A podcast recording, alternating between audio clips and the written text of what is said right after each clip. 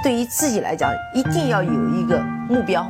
一个企业，它真的要对什么人负责任？嗯，要对社会负责任，嗯，对员工负责任，对股民负责任。这个三个责任，一个国家的发展，实体经济是永远是是顶梁柱。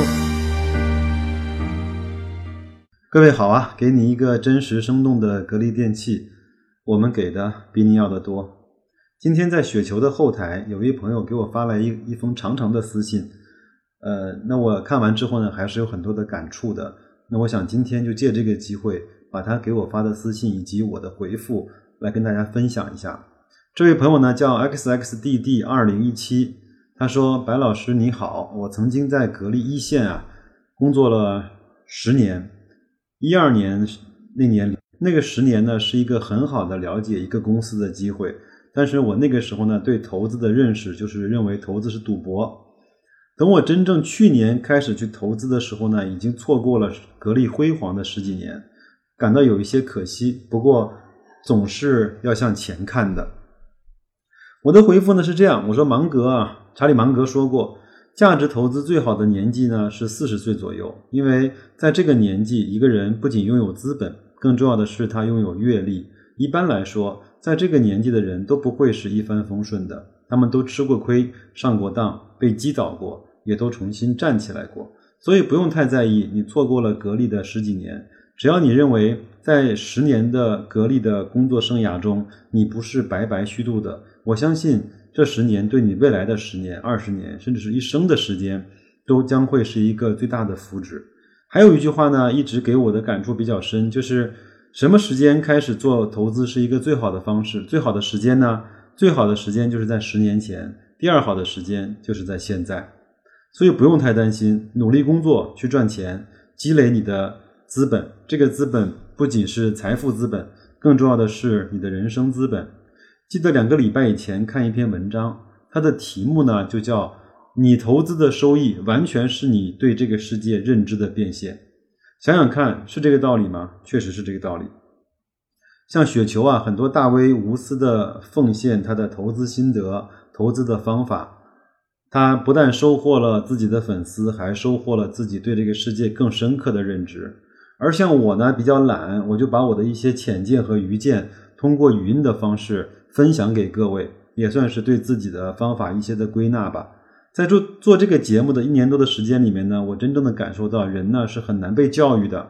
只能够被激发。我相信这位 xxdd 二零一七的朋友，一定不是听了我的节目才有这些想法，而他本身就有这样的想法，在自己的内心深处，正好通过这个节目，通过雪球这个平台，把它给抒发了出来。所以不用遗憾，永远都不会晚。这个是我们对话的第一部分。我们再来看第二部分。他说，在格力内部啊，管理确实是比较严格的。对我们来说，工人如果没有端正思想，那就会感到很束缚。普通的工人呢，在没有归属感、没有提升机会的时候，往往压力很大，就会选择离开。高流动性也是这样的企业很难克服的难题。格力的高效管理呢，让这种影响降到了最低，这也证明了格力能够如此的成功的原因吧。说到这儿啊，我的回复是这样啊，我想给大家举一个例子，有没有想过，在这个世界上效率最高、执行力最棒、执组织纪律最强的是什么体系？是什么公司？不是华为，也不是阿里巴巴，而是各国的军队。想想看，军队的军人打仗是为了钱吗？显然不是。他们有绩效考核吗？也没有。那他们有什么呢？嗯，那为什么还他们还在这些战士还在战场上去抛头颅洒热血呢？我认为啊，主要有几个原因。第一个就是他平时的组织和训练是非常严格的。第二个呢？在军队大量的思想政治教育，有统一思想、提升思想的工作，很多那个团委，呃，就团政委啊，包括班长啊，就是做这个事情的。记得我曾经提过不少次的士兵突击啊，许三多如果不是因为他的班长叫史金，呃，一直在鼓励他、激励他，他根本在那个集体里面就根本生存不下来。第三个呢，是在白热化的战场上。每个人都会有很强的投入感，每个人都不会在那儿闲着呃发呆。作为一个公司、一个企业也是一样的。如果他平时就自由散漫，也没有花很多精力去做统一价值观、去做灌输企业文化的事情。那这样的情况就会像这位朋友讲的一样，很多人就会选择离开，或者很多人会选择从来不去坚持一下就离开，离开成本非常的低。其实呢，富士康就是这样一个很好的样本。记得当年富士康有十几个人跳楼的时候，我看过一些他的新闻和纪实文学。发现他们住在一个宿舍里的人都互相不认识，因为有的人上早班，有的人上晚班，根本都碰不到一起。还有呢，在工生产线上相邻的两个岗位的人也互相不认识，因为他们流程的设计就是不需要你们沟通，你只要把自己那个岗位的那个点的活儿干好就行了。对他们来说，认识互相对方根本没有任何的好处，也没有任何的记，也没有任何的意义。当时呢，在富士康。他们也没有在公司内部去做心理疏导啊、心理诊所啊，去设置楼长的关怀啊，包括知心大姐这样的岗位。所以呢，当员工有了思想问题，更多的是在自己的世界跟自己较劲。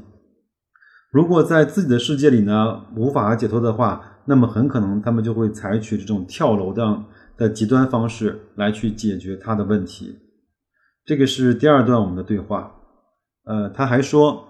在格力呢，很多一线员工的工作时间是在十一个小时的，旺季的时候一个月才休息几天。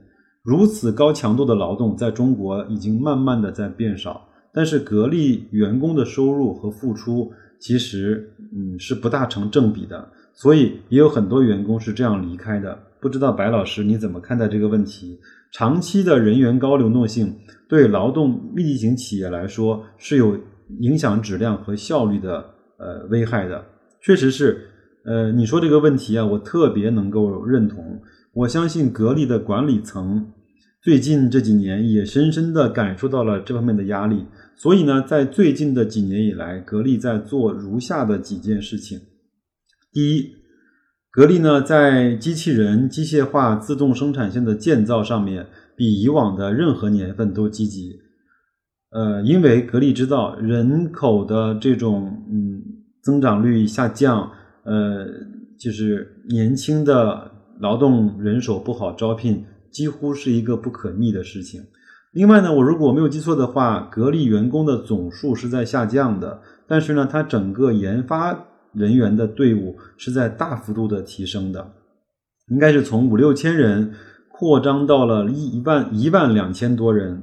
那然而，整个它一线的员工呢，是从八万人到了六万人左右，这一方面的速度啊和脚步一直都没有停歇，而而且从格力本身来说，他不愿意承认自己在有意的减少一线工作人员的数量。另外呢，这几年给所有员工普遍加薪一千块，而且是两次的情况下，其实更多的用意也是在去造福这么。这些一线员工，因为他们的工资基数是比较低的，每个月加薪一千块，每年加加薪一万两千块，对他们来说是一个非常有显著效果和帮助的事情。那我个人更加愿意相信呢，格力这些做法，它会逐渐的缓解它在这方面的压力，而且。格力其实，在它内部的企业文化宣讲和动员，包括价值观的提升、统一思想，然后然后呃这种企业文化的这种宣贯来说，做的还是不错的。包括今天在呃五月份的时候，还开了一个二零一八再造再造企业辉煌的这样的一个巨大型的晚会啊，包括他每年也会给他有中层一些管理人员的这种军训，还有动员大会这些。嗯，都在嗯化解他这方面的这种压力。我相信呢，随着这几年格力对生产线的智能化的改造，格力呢会逐渐的走出这种以人海战术为核心竞争力的粗放式的生产制造业的模型。通过对自身的改造，积累了经验，呃，包括呃优化了产品，转而呢成为一家成为了一家智能设备的提供商。从而由制造业向上游的装备制造业去转型，呃，有可能能够成为更多产业的上游的供应商。应该这么说吧，我我个人认为的啊，十几年前的格力呢是在卖自己的劳动力，那这几年的格力呢是在卖自己的品牌和技术。未来的格力呢，我希望它能够卖自己的标准和自己的方案。我们想想看，哪种生意模式更好？哪种商业模式是处在整个供应链的上端呢？呃，比如说，你是愿意做一家电脑公司，还是成为微软？你是愿意成为做一家手机公司，还是愿意成为谷歌呢？对个人来说，你是愿意自己去开一个小门脸儿，去很辛苦的赚钱，还是愿意？把自己的钱交给国内最牛掰的这些公司，让他去帮你去产生更多的利润呢？那整个就说完了，包括这位朋友给我的留言和我的一些回复。再次感谢这位 xxdd 二零一七的朋友，呃，感谢你选择对我信任，把你的很多啊心里话告诉了我，我也呃争取通过我自己的一些理解和思考，给你一些相对。嗯，中肯的答复吧。另外呢，我也希望各位如果在喜马拉雅也好，在雪球也好，呃，有一些这样的思思考，呃，也能够嗯嗯转述给我。那我也通过我们这样的一个平台，让更多的朋友知道你的想法，也让更多的朋友来去表达他对你这种想法的回馈。这样的话，我们就可以一起去更好的去提升，更好的去加深对这个世界的认知。那本来呢，在今天应该是录本周的互动的，那。由于今天股市跌的实在是不像个样子，我估计大家也没有什么心情，那么就放在周末再说吧。还是那句话，祝各位周末愉快，投资顺利，再见。像现在。